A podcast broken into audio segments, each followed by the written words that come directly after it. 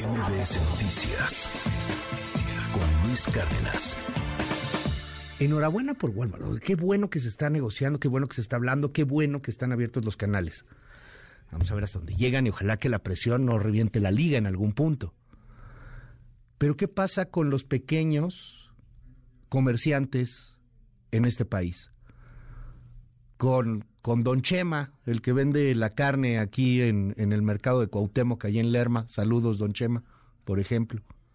¿Qué pasa con la señora que está vendiendo el pollito, el huevito? ¿Qué pasa con los que venden ahí este, las lonjas de jamoncito? ¿Qué pasa con los pequeños comerciantes, con los verduleros, con los fruteros? Pues le quiero preguntar a Cuauhtémoc Rivera, presidente de la Alianza Nacional de Pequeños Comerciantes en este país. Gracias, Cuauhtémoc, por tomarme la comunicación. ¿Cómo estás? Buenos días. Muy buenos días, Luis. Me da mucho gusto saludarte a ti, a tu auditorio y conversar de algo que nos ocupa a todos los mexicanos en este momento. ¿Cómo están viendo el plan antiinflacionario? ¿Cómo van ustedes? ¿Pueden garantizar una canasta básica en estos costos? ¿1.038 pesos? Bueno, mira, como bien lo dices, algunas precisiones. El PASIC, cuando arrancó, fue el 4 de mayo, prácticamente al 2 de octubre, el primer PASIC. Entonces, como todos nos dimos cuenta, en lugar de, de bajar los precios, los productos seleccionados para esa canasta, que son 24, subieron sus precios 100 pesos. El PASIC 2, que se anunció ahora el 3 de octubre, con término en febrero, pretende reducir esos 100 pesos. Ese es su objetivo de origen. Y de 1.163 pesos los quieren bajar a 1.038 pesos. Eh, este esfuerzo que está planteando el gobierno federal tiene algunas interrogantes. La primera es porque esos 24 productos, les digo, la reflexión de saque que hizo el profeco al respecto fue muy técnica y la verdad no, no responde necesariamente esa canasta de 24 productos a lo que es la demanda esencial los mexicanos. En algunos de ellos faltan algunos productos, sobran otros. Pero tomando en cuenta ese corte de los 24 productos, te puedo decir que lo que acaba de anunciarse ayer con Walmart. Te voy a detener un segundito, Cuauhtémoc, perdón. Este, vamos a ver si podemos limpiar un poquito la línea telefónica porque se escucha un poco raro ahí, Cuauhtémoc Rivera, una disculpa al auditorio. Eh, nos decía hace un momento, bueno, ¿por qué esos 24 productos de la canasta básica? Cuando empieza este programa, que es cierto, empieza en mayo y luego se vuelve a, lanzar. O sea, es como el, el plan antiinflacionario 2.0. Se pone un poquito mejor, de acuerdo al presidente, ¿no? De acuerdo a la 4T, es así como, como, el, como el programa, como el, el, el reboost y el, el impulso al, al, programa, el boost. En fin, este, y, y el tema es justamente que, que bueno, pues hay ahí algunas dudas al respecto, este, por qué la Profeco determina estos, etcétera. Perdóname, Cuauhtémoc, que es que te escuchábamos un poquito mal. Creo que ya mejoramos ahí Ya, la, la comunicación. Eh, nos decías. el audio. Así es. a mí. Adelante, nos Mira, decías. Sí, te comentaba que aparte de, de ver por qué estos 24 o, o por qué no otros, te puedo decir que esta pretensión de bajar los precios en este próximo cinco meses está contracorriente porque se está dando en la temporada en donde hay incremento de precios en todos los demás productos, es lo que tradicionalmente ocurre en el mercado y lo sabemos todos los mexicanos, que al fin de año todas las demás cadenas productivas, todo el demás mercado, actualiza sus precios y amanecemos en enero con la famosa curva de enero. Pero final, con la cuesta de enero. Pero lo que más allá de esto te puedo reportar es que a ti y al auditorio lo que todo mundo sabe. El, el, nosotros hacemos un monitoreo de precios mes a mes. Hicimos uno de el 15 de septiembre ahora al 15 de octubre y descubrimos que la naranja pasó de 9 pesos a 30 pesos. El jabón de baño pasó de 8 pesos a 25. La sal de 10.50 a 18. El jitomate pasó de 28 a 45. La cebolla de la cebolla pasó de 20 a 46 pesos. El chile de 25 a 49. Los chiles en escabeche de 15 pesos a 26. El tomate de, cinco, eh, de ¿Qué 29 cosa? a 46. Ujú. El huevo pasó Sí. de 42 a 55. Y estos precios, Luis, Ujú. están pasando en todo el país y realmente lo que ofrece la oportunidad que ofrece el consumo las super- los supermercados pues representa una parte de la de la demanda porque Sí, pero no todo el país, claro. nada más cuatro van a comprar ahí Dime algo, ¿es, es un tanto, o sea, pueden empresas de, de este tamaño como las que menciona Alpus Obrador, los de Ricardo Sheffield, eh, tratar de frenar un poco el, el, los costos, las salsas, y se convierte en una competencia pues muy difícil para los pequeños eh, comerciantes en este país? Mira, la verdad no nos preocupa eh, mucho porque muchos este, consumidores mexicanos, por la misma situación que pasa, no están yendo a esta opción de mercado porque les representa mayor gasto. Okay. Al final del día lo que está predominando ahorita, Luis, es el consumo diario de lo del diario. La gente está comprando estamos al día. Sí, estamos al, día, ¿no? O sea, irte al día. Ahora, eh, ¿ha, habido presiones para ustedes en este en este marco de, oye, pues bájale a la canasta, inspecciones, no sé, de pronto medio curiosas de Profeco, eh, lo que sabemos, hombre, pues así que les quieren torcer la mano es del gobierno.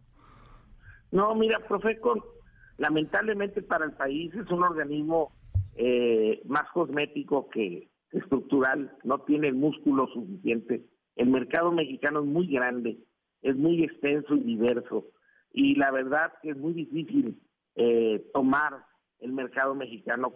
Es como tomar el agua, buscar tratar de tomar el agua con las manos. Entonces, la verdad, eh, la situación que priva ahorita el mercado mexicano es que los precios de los de los alimentos se están encareciendo, esto no lo podemos soslayar, y el intento que se está haciendo por parte del gobierno federal que lo hable, pues es insuficiente. Oye, dime algo. Eh, ¿Cuál es el costo hoy real de la canasta básica aproximadamente? O sea, me dabas algunos costos ahí. Lo de la naranja me impactó y es cierto, la mandarina también anda carísima, ¿no?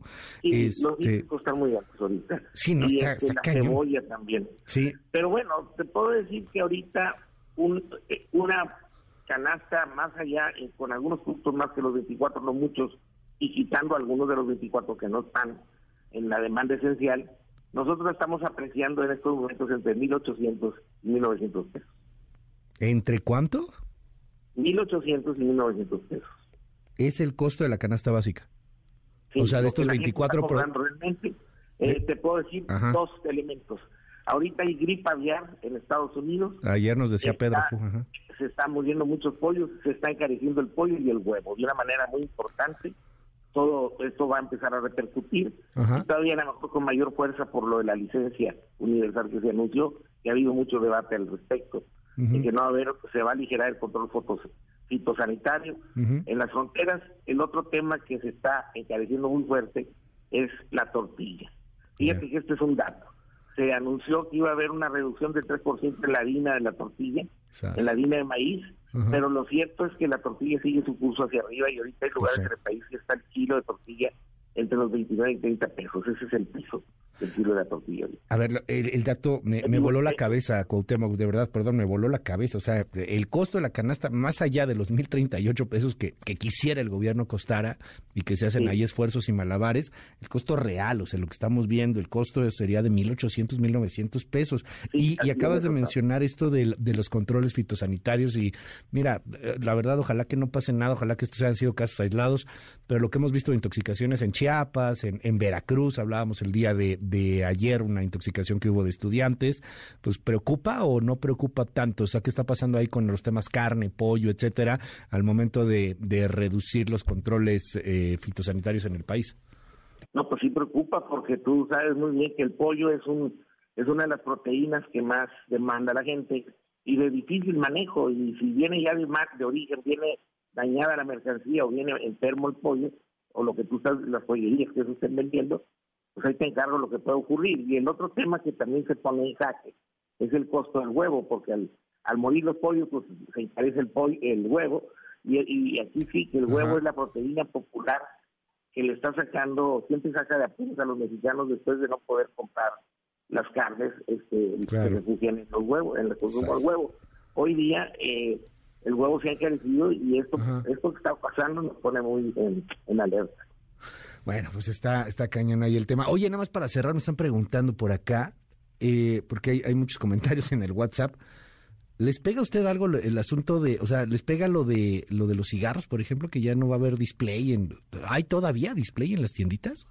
No, ese es otro todo ese tema, mira, fíjate.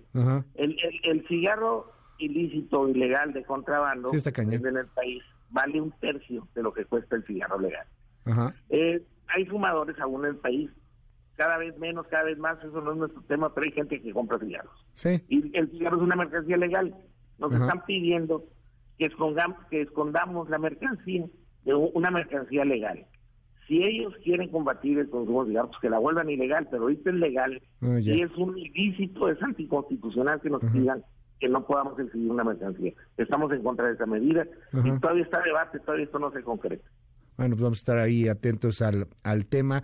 Eh, hoy para la canasta básica nos dices 1.800 pesos, pero la canasta básica son estos 24 productos de los cuales habla el presidente, de los cuales habla López Gatel, etcétera. Eh, Perdón, bueno, sí, también López Gatel, también Ricardo Schiffel, etcétera.